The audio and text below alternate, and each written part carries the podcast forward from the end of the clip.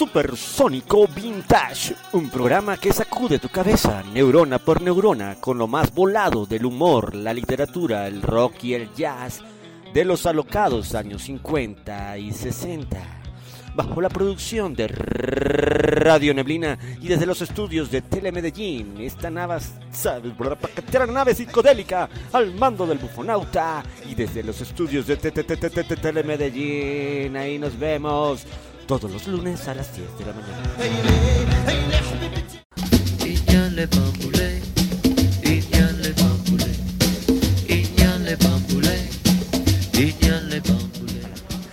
Porque ustedes los muchachos, porque ustedes los muchachos cuando se juntan, muy buenas tardes, llegamos al episodio número 10 Final de la primera temporada de Supersónico Vintage, el único podcast de Medellín especializado en comedia bajo la producción de Radio Neblina, gracias a la alianza de medios Mike.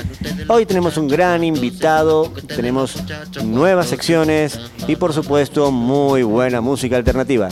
Quédense en sintonía que esto comienza. Tenemos a nuestro invitado ya aquí al lado, el señor Alexander Palacio Arango, comediante, también un gran emprendedor, director de Comedy Arte, pero bueno, que sea él quien se presente y para empezar que nos hable un poco de qué se trata todo esto de Comedy Arte. Eh, Daniel, ¿cómo estás? ¿Cómo va todo?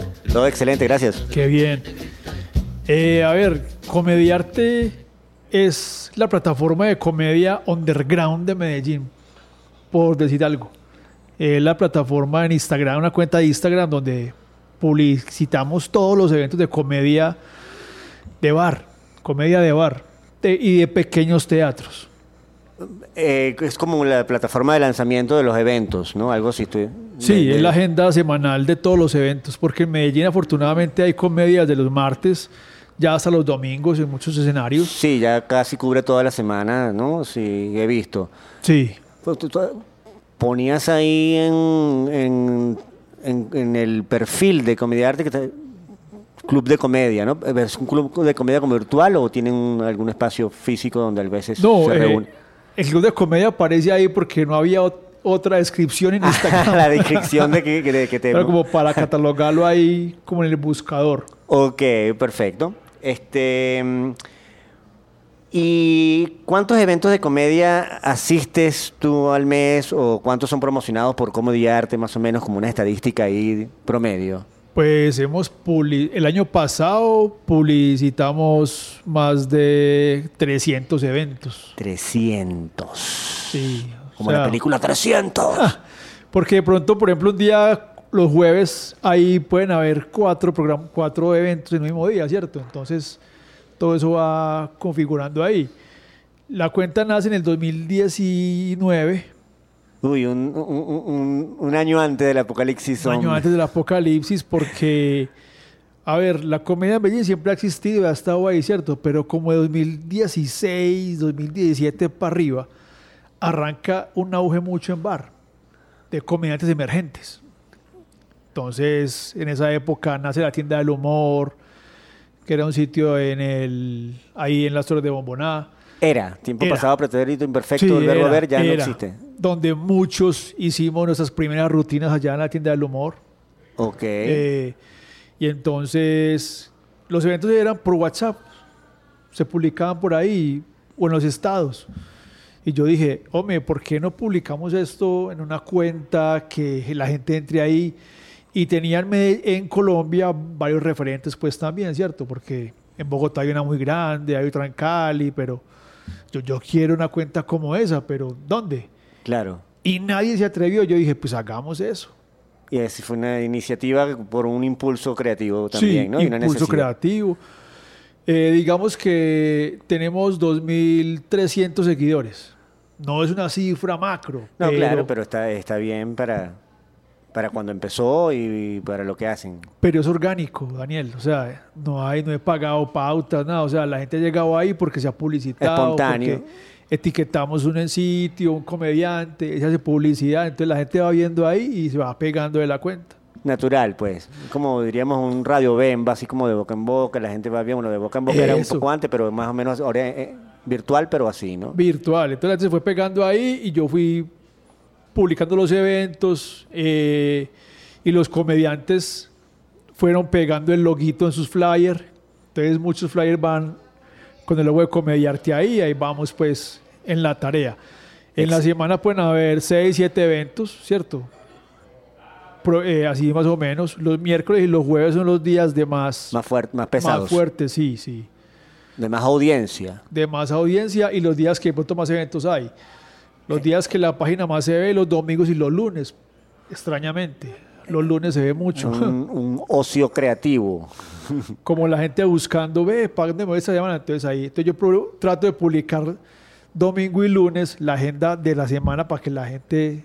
Esté atenta. Esté atenta, sí. Excelente, ya saben, tienen que estar atentos ahí a la cuenta de arroba comedy arte. Hasta Y a- vos.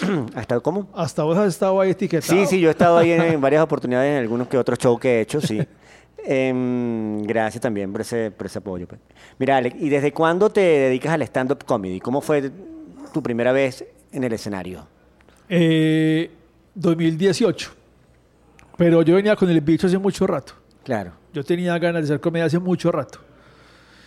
Y en 2015 empecé a estudiar, a buscar libros, videos en YouTube, páginas y a escribir como borrador de chistes, como yo pensaba que eran. Claro.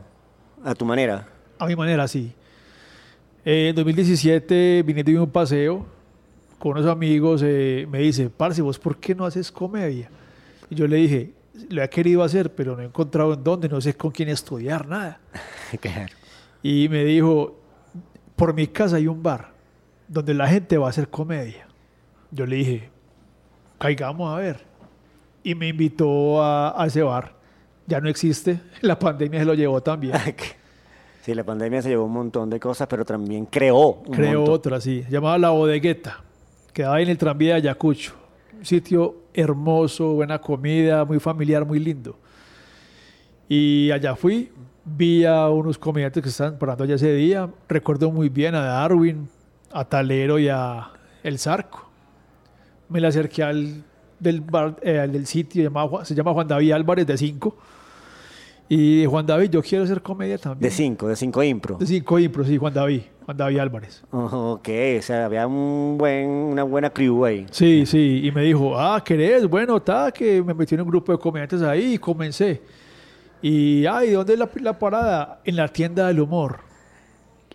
Excelentes inicios de Alex Palacios en sitios que ya no están y en sitios que eh, ahora sí están y en sitios que estarán. Porque la comedia, como lo hizo él, es así orgánica, natural, pica y se extiende, ¿no?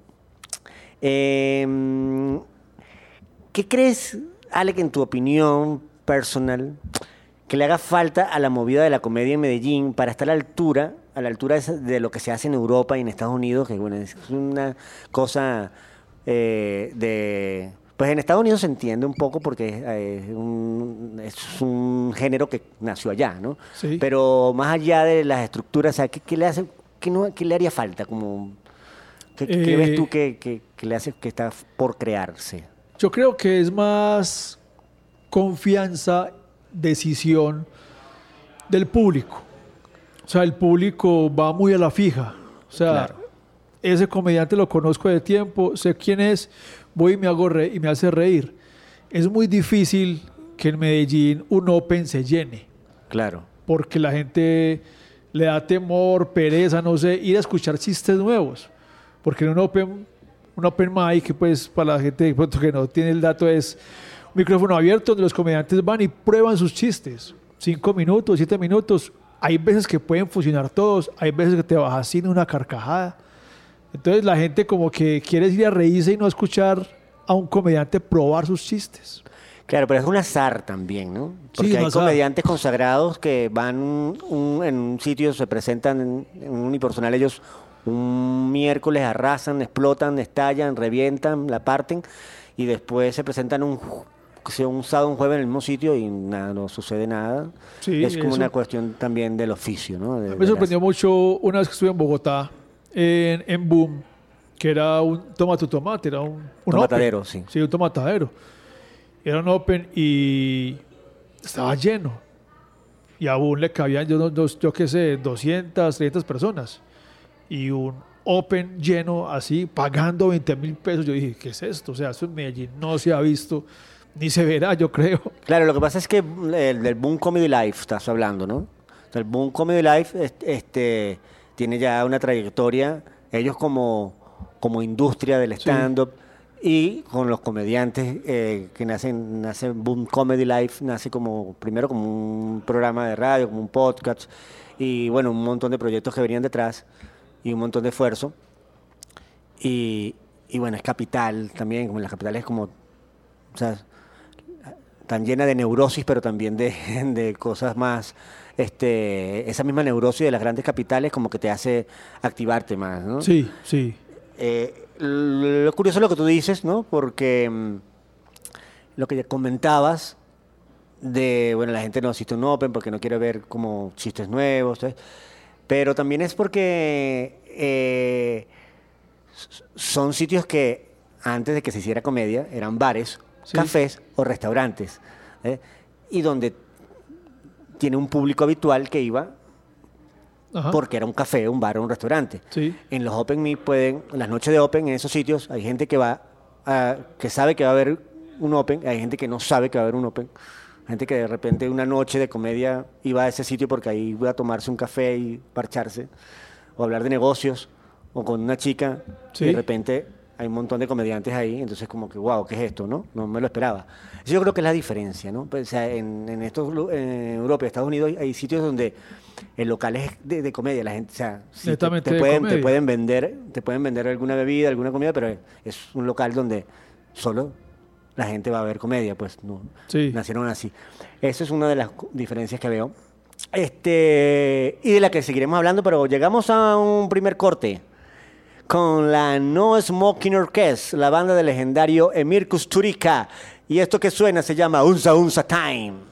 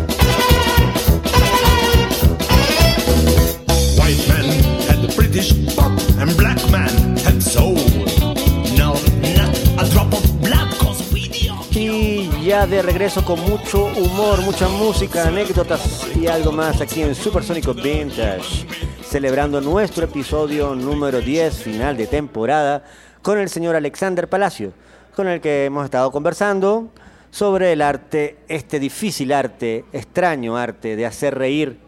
Eh, Alex, ¿algún dato curioso, una anécdota, algo que recuerdes que haya pasado durante una función? Que nos puedas contar algo así como que sea digno de recordar, así que wow, pasó esto. ahora que hablabas lo de, lo de la gente que va preparada a otra cosa distinta a ver comedia, pasó hace poquito en un sitio en Bello, en comedia, una cervecería, en Bello, y una comediante, creo que fue Estefanía Useche, Estefa se montó hace una rutina hablando como de Bello, ¿cierto? Hablando de bello, tal, y había una mesa, un sacerdote con dos personas, y se pararon indignados que ellos no estaban preparados para escuchar que alguien hablara tan mal del municipio de Bello.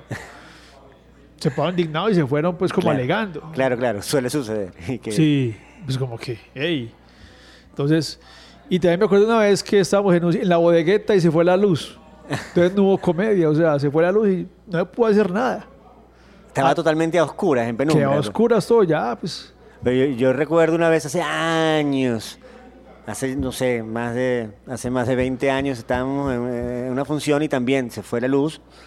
Y pero había como la le- el, el sitio era como este pues el público estaba techado pero la tarima estaba como al aire libre porque era un- como de dos ambientes Sí. y nada decimos pues yo que vengo del teatro pues lo hice como proyectando la voz y eso pero fue así como una comedia, una noche íntima no pero sí son cosas que uno no puede este no está preparado No se va la luz sí. o sea y de que alguien se ofenda pues eso sí es natural Siempre. en la comedia siempre Siempre, siempre que se va a ofender. Siempre hay que que diga, hey, te pasaste, pero la comedia permite eso. Claro, además este, esto- no vas a hacer chistes sobre médicos, no sabes cuántos médicos hay en la sala, Sí. de cuántos hablas de policía, no sabes si hay un policía civil en la sala. Ta- O sea, también pasó en ese mismo lugar. sí, Hay dos chistes el de, médicos. En el de Bello. En el de Bello, sí. En la cervecería. Eh, Y, y que, ah, Lo mismo, estaba Daniel Villada hablando de una rutina como de la EPS y había un par de médicos ahí.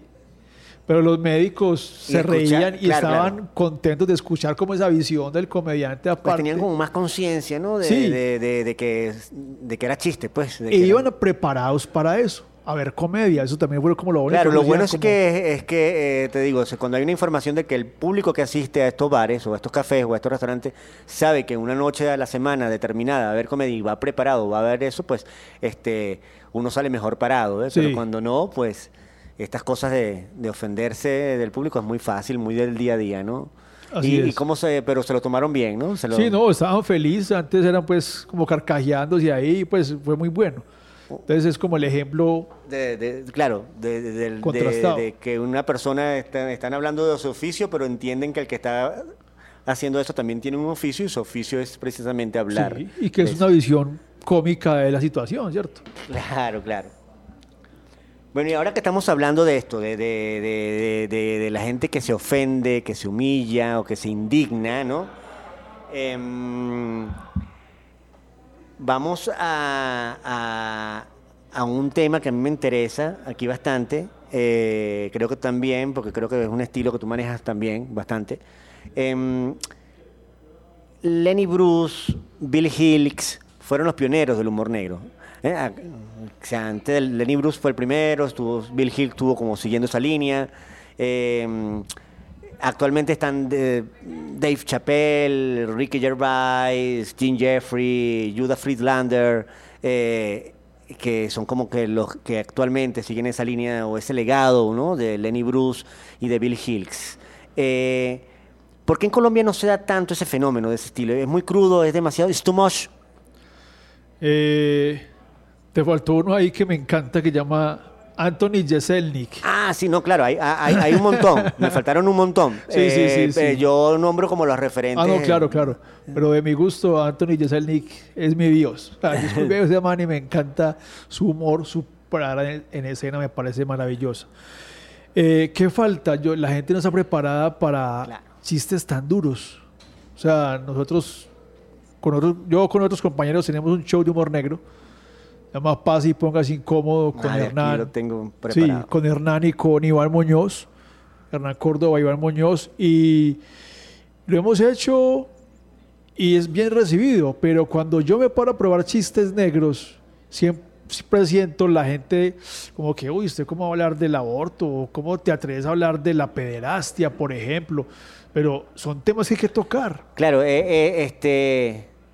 No, no solamente es que, como dices tú que está preparado, yo lo que veo es que también es muy, son muy pocos. O sea, yo me atrevería a decir que hay contados con los dedos de la mano los que hacen humor negro a la cantidad de comediantes que cada día se forman más o aparecen más por Sí. cursos, por talleres o lo que sea, eh, de un humor muy muy blanco, muy muy, accesible a Sí. todo el mundo, muy Andrés López, ¿no? Eso. entonces, y de lo otro ahí, que es como, es como una cofradía, ¿no? Es como una cosa así, como un grupúsculo ahí, eh, este... ¿A qué se deberá eso? O sea, más, o sea, no, no, no, no hay como una, pues, un referente ni en teatro, ni, ni en música, ni... Yo, yo creo que es más como, o sea, en mi caso es- siempre me ha gustado, ¿cierto? Y cuando pensé hacer humor dije, mi línea va a ser esa. Porque no, porque los chistes blancos no me salen, ¿cierto? O sea, siempre veo como Mm. la tragedia, como el otro. Entonces, si no me salen, ¿cómo me va a forzar a crear eso? Hace rato, ahorita, ahorita, ahorita, ya hace un momento, eh, mencionaste eh, que tienes junto a otros dos comediantes un show que se llama Pase y Póngase Incómodo, ¿no? Eh, eh, con otros dos comediantes, ¿no? Sí.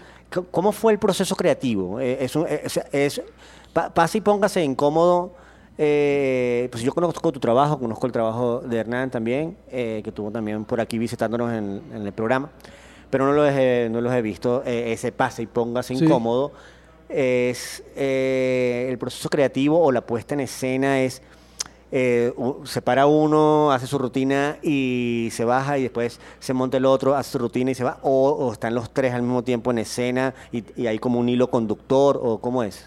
No, eh, tenemos un intro, ¿cierto? Eh, un intro como de saludo a la gente, les contamos que la gente que va a escuchar, mira, vienen chistes así, así, así, no se incomoden con lo que viene. Presentamos al primer comediante, hacemos una breve descripción de él, tira su rutina, después en el intermedio salimos de nuevo, hacemos una intervención, segundo, intervención, rutina, o sea, cada uno tiene su rutina y va muy Mm. enfocada. Es el mismo humor, cada uno con una visión muy como diferente. barajeando las cartas ahí como, o sea, Sí.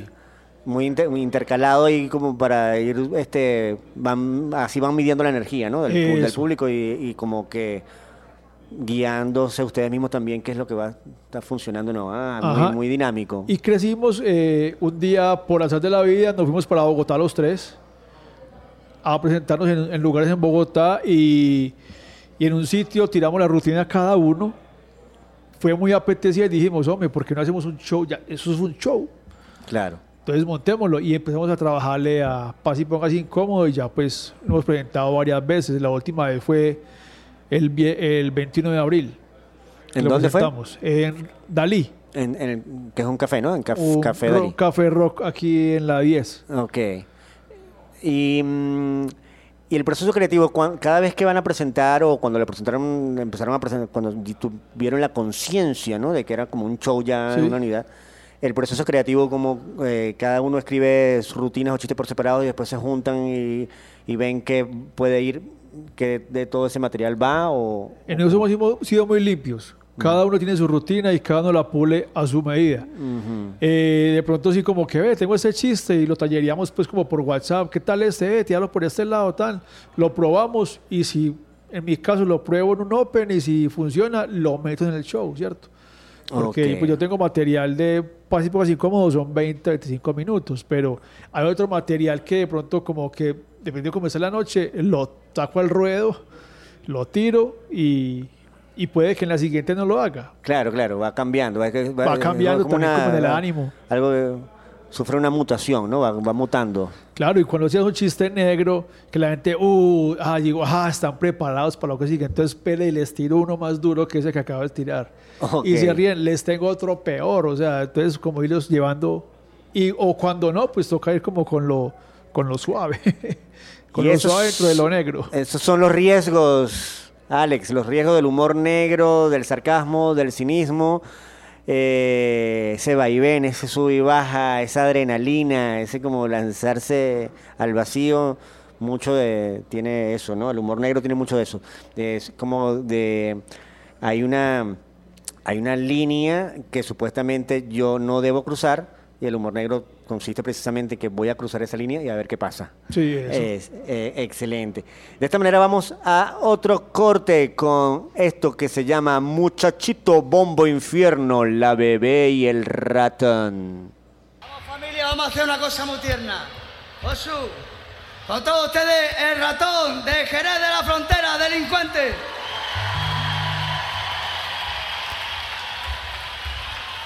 Tú nos puedes ayudar a hacer un temita. Ahora mismo, ahora mismo. Familia, a ver si os gusta, ¿eh? Que yo, cuando queráis, estamos prevenidos.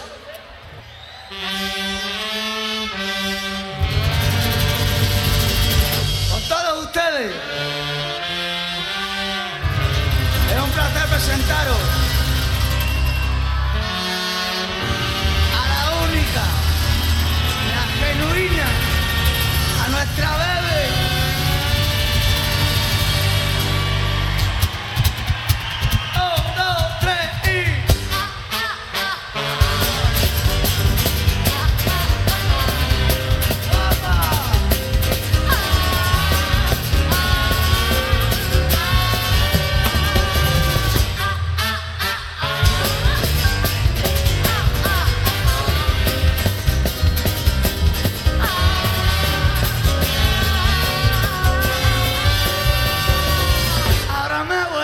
mi casa.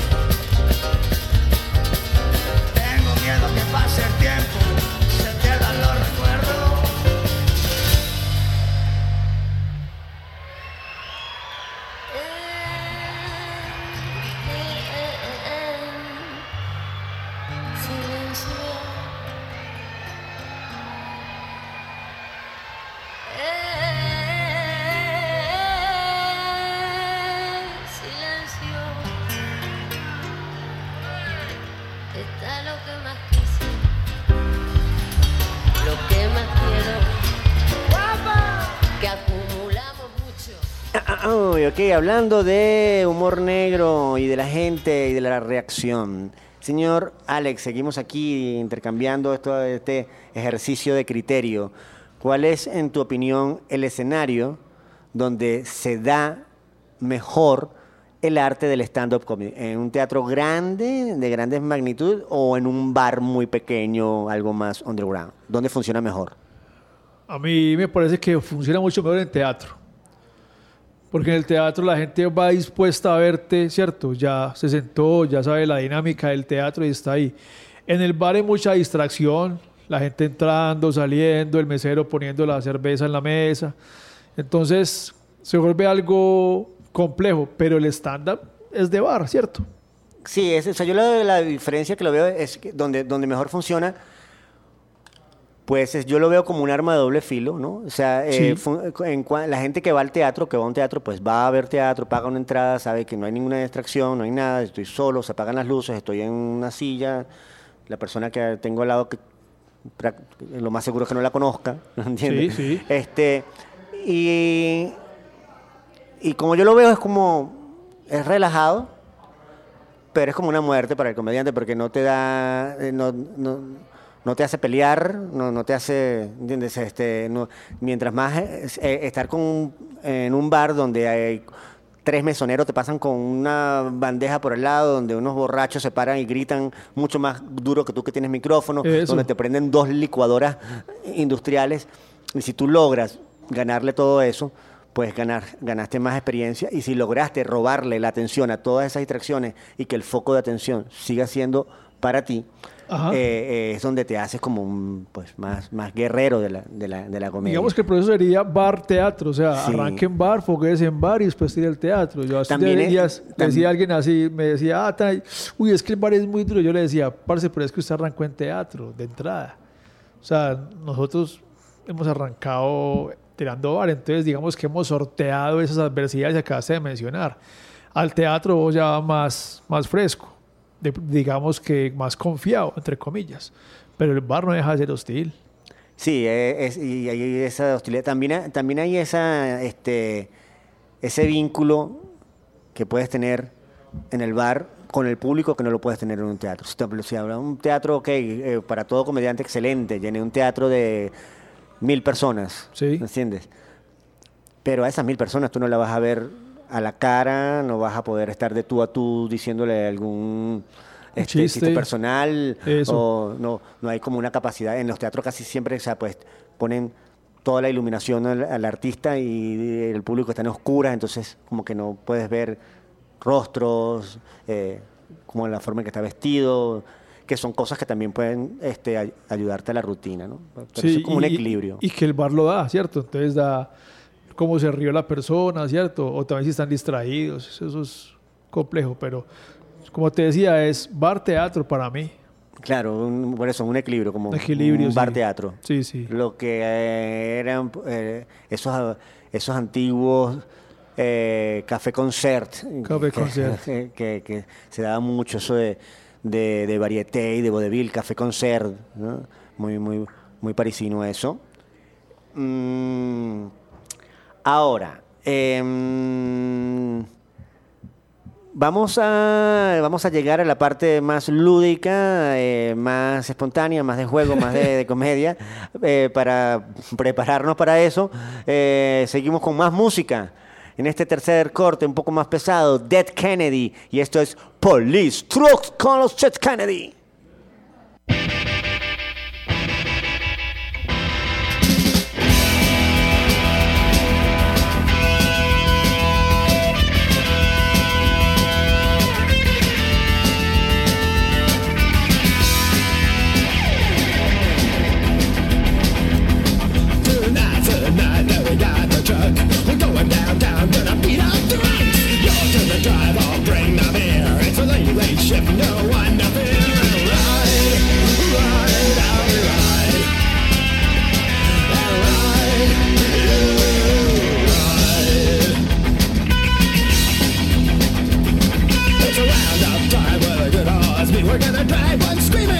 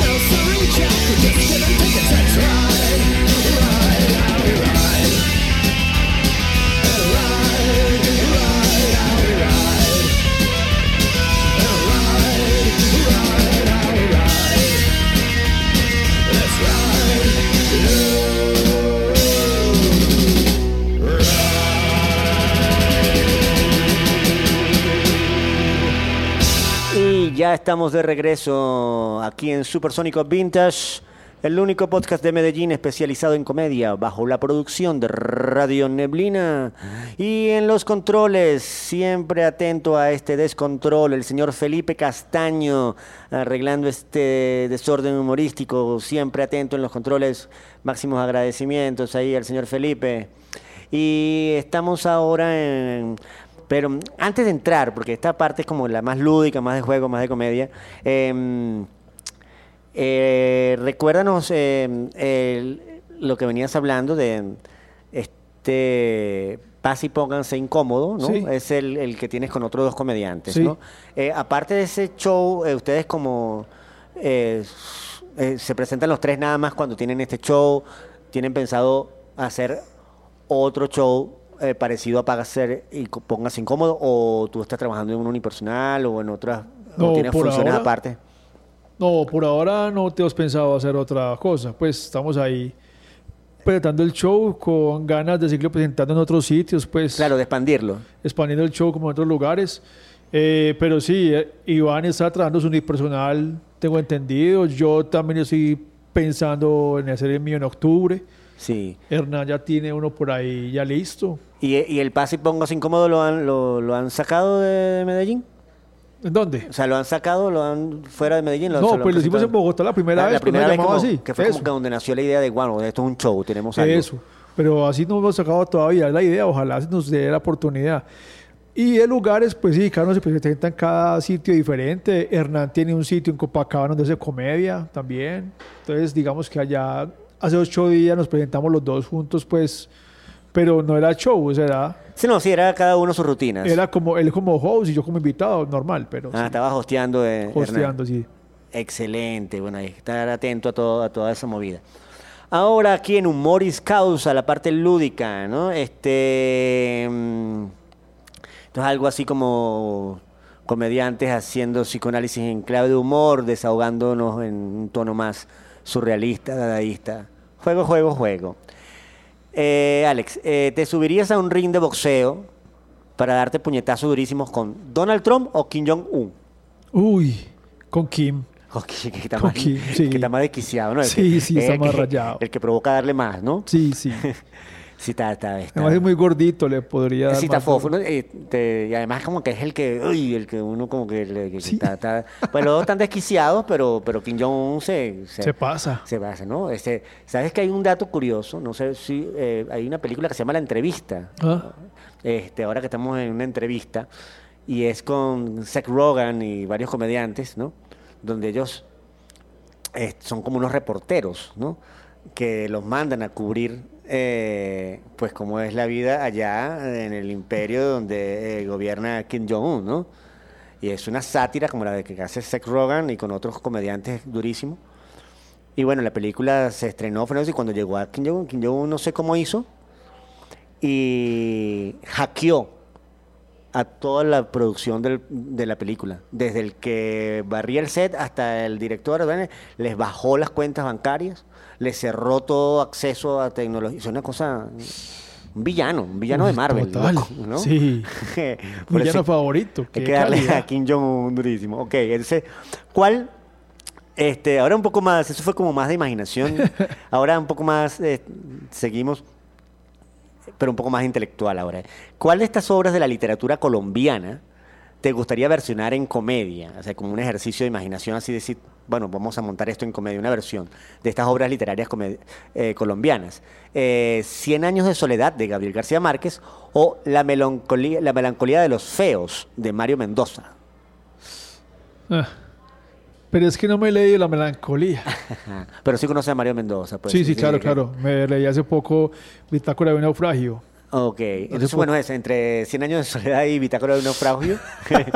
que, ¿cómo, ¿Cuál crees tú que sería más viable para hacer una comedia? una? Bitácora. Bitácora, ¿no? Sí, es que Cien años de soledad, uy, no. eso- No, sí, es una cosa, 100 años de soledad es una Denso, cosa... este, denso. es muy, muy... De hecho, creo que hace poco es que, se estaba planteando, no sé si por una serie por Netflix o algo, pues imagínate cuánto tiempo tiene esa obra ya. Sí. y nadie, pues se ha hecho una versión cinematográfica del Coronel no tiene quien la escriba y de algunos cuentos, pero de esa, de esa que es una cosa No, no, eso no. muy, muy, muy grande, ¿no? Yo no lo acabo de leer. No he terminado. Ok, entonces, este, mm, ¿en cuál ahora, delante de cuál de estos personajes te hubieras atrevido a hacer stand-up? ¿Frente a Hitler o Fidel Castro? Uy, frente a Fidel. Fue Así, ¿no? Más Sí. latino, más... Sí, sí, porque yo tengo un chiste de Hitler, entonces de pronto me Te, te falta el del Fidel, así te hubieras... falta el de Fidel, sí, pero creo que Fidel más fácil. De pronto tenía un poquito más de carisma.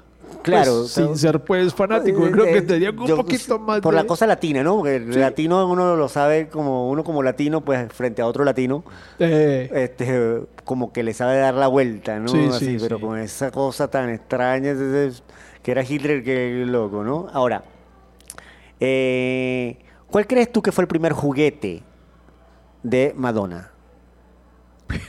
de Madonna. Un micrófono. Un micrófono. Sí. Ah, está bien. Yo sí siempre pensé que fue como, no sé. Hay comediantes que han dicho que es como un dildo, un condón, no sé, pero un micrófono Sí. tiene más sentido, ¿no? Sí. Este, y el primer juguete de Ricardo Arjona. Yo estoy seguro que una guitarra no fue. Un taxi. tiene mucho sentido. tiene muchísimo sentido. O un pingüino. Cualquiera de los dos es bastante acertada. ¿no? Sí. Sí, Este, eh, en, en cuál de estos eh, espacios no convencionales te imaginas, te gustaría hacer comedia? ¿En un vagón del metro en hora pico, dentro de un burdel o en el vagón del metrocable? En el burdel. En el burdel, ¿no? Sí. Es, es como más, se presta más para la comedia, ¿no? Sí, sí, porque en el metro, digamos que no me van a ver todos, porque soy muy chiquito, entonces pronto Claro, no me ve claro. todo el mundo. ¿Y en hora pico? Tan- En hora pico menos. Ahora, hasta- Claro. y, y la cadena Metrocable, pues apenas harían tres personas, ¿no? No, claro, claro, es muy, entonces, eh, muy extremo. Metrocable y, y, y metros, después muy, eh, el burdel sigue siendo como un lugar. Sí, aunque el burdel la gente va preparada para otra cosa, pero se les puede hacer reír claro, antes de... claro, claro. El humor negro tiene mucho también de, de- de perversión, ¿no? Entonces Sí. también hay como que entra en esa sintonía, ¿no? Ok, ahora eh, las preguntas se ponen un poco más extrañas. este, ¿Qué relación hay entre el calentamiento global y el calentamiento erótico? En que ambos terminan en una explosión, claro, es un estallido final. un estallido final. sí. claro, hay una Sí. eh, erupción, una... Sí, hay agua, hay sustancias. Nos ponemos ahora un poco más raros, más extraños, más incoherentes, ¿y qué relación hay entre eh, el dolor de rodillas y la escasez de pimientos en Marruecos? que que no, no, hay, no hay que te pique, o sea, si no hay pimienta, no hay pique en la vida, ¿cierto? y, si- y, y cuando la rodilla te pica, pues te pones escaso, Hay escaso de movimientos. Una respuesta muy acertada, muy, muy, muy psicológico, muy, muy agitando ese. Y para todos hablamos de la materia gris aquí, que es lo que hacen los comediantes. Ahora, hay otra parte. eh, te, te pregunto primero. eh, este, con, este es como la parte final con la que siempre trato de cerrar el programa. Sí. Y a veces es como que se descontrola un poco, o sea, sale, a veces que sale que parece que fuera ensayado y a veces que sale que como que, ¿qué es esto? ¿Qué es la, ¿Tienes alguna idea de lo que es la mayéutica? Eh, vaga, vaga, Eh, vaga. la, vaga. la- la Sí, sí, sí. mayéutica, este, te, te, te Recordame, refresco para, que sepa lo que vamos a hacer. La mayéutica es un, era un método utilizado por eh, Sócrates, Sócrates, Sócrates, sí, eh, donde eh, pues acribillaba a sus discípulos con pregunta tras pregunta para que ellos tuvieran una agilidad mental de, de respuesta, ¿no? Sí, sí. E- ese método también de otra forma, pero con el mismo, con las mismas bases, la utilizaban los filósofos de la antigua Grecia, eh, después eh, algunos, algunos intelectuales eh, judíos, eh, donde la llevaron como a otra, con- a otra dimensión, ¿no? Y entre esta fusión de lo que hacía Sócrates y los otros filósofos de la mayéutica, eh, pasó el tiempo, pasaron los años y llegó a los surrealistas. ¿no? Y ellos la transformaron en como un ejercicio de criterio automático del subconsciente. ¿no? Sí. Yo te voy a hacer una pregunta y tú no me vas a responder la pregunta. Yo te voy a hacer una pregunta y tú me vas a responder con otra pregunta que tenga relación con, Esa pregunta. con, el, final de, con el final de la pregunta que yo te hice. ¿sí? Ok. ¿Sí? Vamos a ver. Vamos a ver, empezamos. y un, dos, tres. Tiempo. ¿Cuántos agujeros negros se pueden encontrar dentro de una empanada? Eh, la empanada puede tener muchos agujeros negros. Eh, ¿Será posible que una empanada tenga un agujero negro? ¿Las empanadas existen? Eh, la empanada es un- una deidad.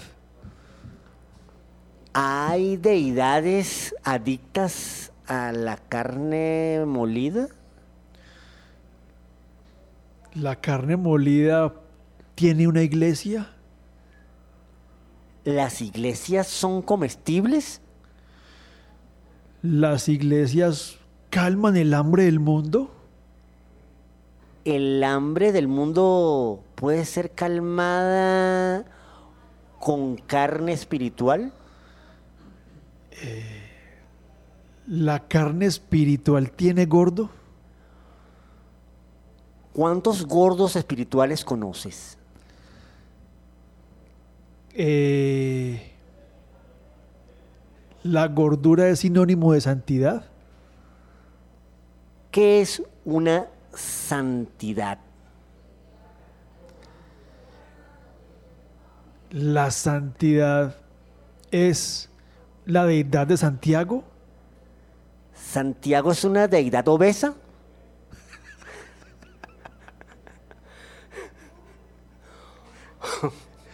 ¿La obesidad de Santiago o de Botero? ¿Santiago de Compostela está descompuesto?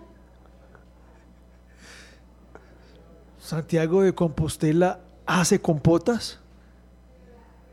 ¿Las compotas vienen con putas? de esta manera terminamos este juego de la mayéutica.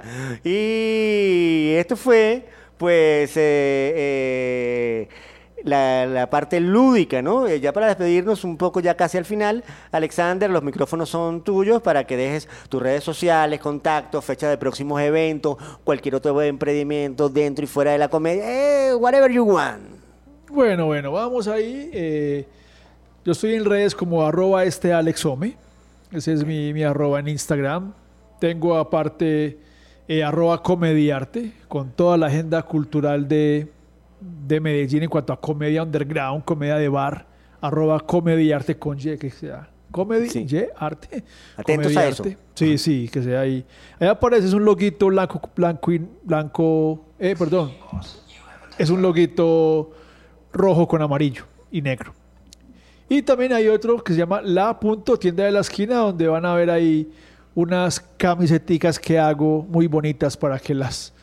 Ah, hay, una, hay un producto también ahí eh, creativo. Sí. De, excelente. Sí, sí, de, de barrio, para que le den la, la miradita, pero importante que se rían, den la oportunidad de ir a los parches, que todos los días hay comedia en Medellín, o sea, si usted un martes, pues, para el miércoles hay, para el jueves, los domingos ya hay lugares que se están abriendo, entonces, si quiere reírse, Y no eso, tiene eh, recuérdanos un poco eh, o anuncia eh, en qué sitios te sueles presentar tú o con el show de tus compañeros de Pasa y Pongas Incómodo. en- ¿Cuáles son los que más frecuentan? ¿Dónde se pueden ver? Yo me paro mucho en la cervecería, que te digo en Bello, Ah, ok. se llama, ¿se puede decir el nombre? Sí, sí, sí, la- la cervecería de Bello. Ah, sí. Que queda en Bello. Sí, sí, ah, Se- bueno, sí. Se llama la cervecería, no la cervecería de Bello. ¿Qué es eso? Una cervecería que quedan bellos, ¿cierto? Ok, ok. Y uno Eh, sale bien bello de ahí bastante sí. entre risas y alcohol. Hay bares en, en el centro donde me paro constantemente, pues paro, trato de ir. Y, y donde me inviten, pues también, ¿cierto? O sea, Ya saben, Alex, ¿dónde lo inviten? Sus redes, sus contactos, ya lo escucharon. Estaremos aquí promocionando todos esos sitios donde puede ir a ver al señor Alexander Palacio y su show de comedia. Esto fue el final de la primera temporada de Supersónico Vintage bajo la producción de Radio Neblina y la alianza de medios Mike. Agradecimientos totales al señor Felipe Castaño y no dejen de escuchar eh, las nuevas secciones del programa Personajes Vintage de este servidor, Daniel Iorio.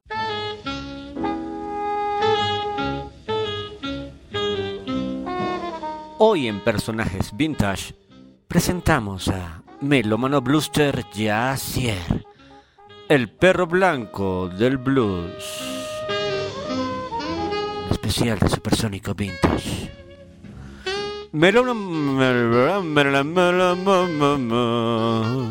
Melómano, Brewster Yacier, enigmático guitarrista y poeta afroamericano, supo analizar y describir las grandezas y debilidades de su época y las reflejó en su manera indiscutible y totalmente sospechosa de tocar la guitarra.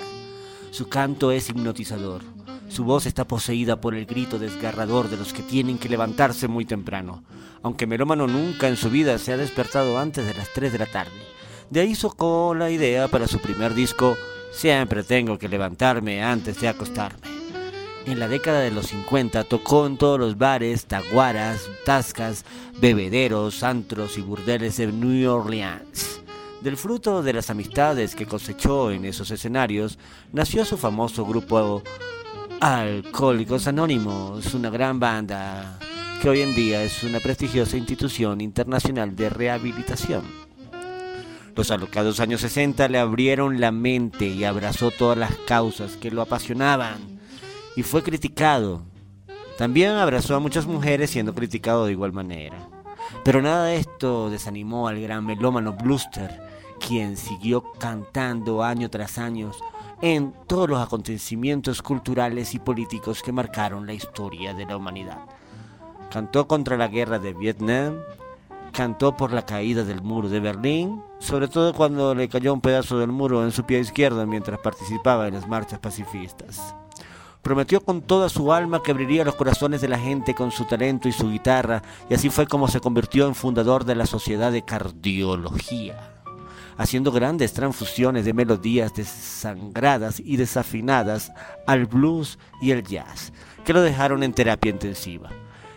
En realidad lo que lo dejó en terapia intensiva fue la avalancha de patadas y puños que le dieron todos aquellos que desafortunadamente tuvieron que escuchar su desagradable y nauseabunda música. Hoy tenemos el honor de presentarles al perro blanco del blues con su recital Cualquier nota es buena. Supersónico Vintage, rompiendo la barrera del sonido y el pensamiento, el humor, la literatura, la creatividad. Todos los lunes a las 10 de la mañana, desde los estudios de Tele Medellín y bajo la superproducción de Radio Neblina, en este estallido contracultural. Nos vamos con un clásico de clásicos, The Jimi Hendrix Experience, Voodoo Chill.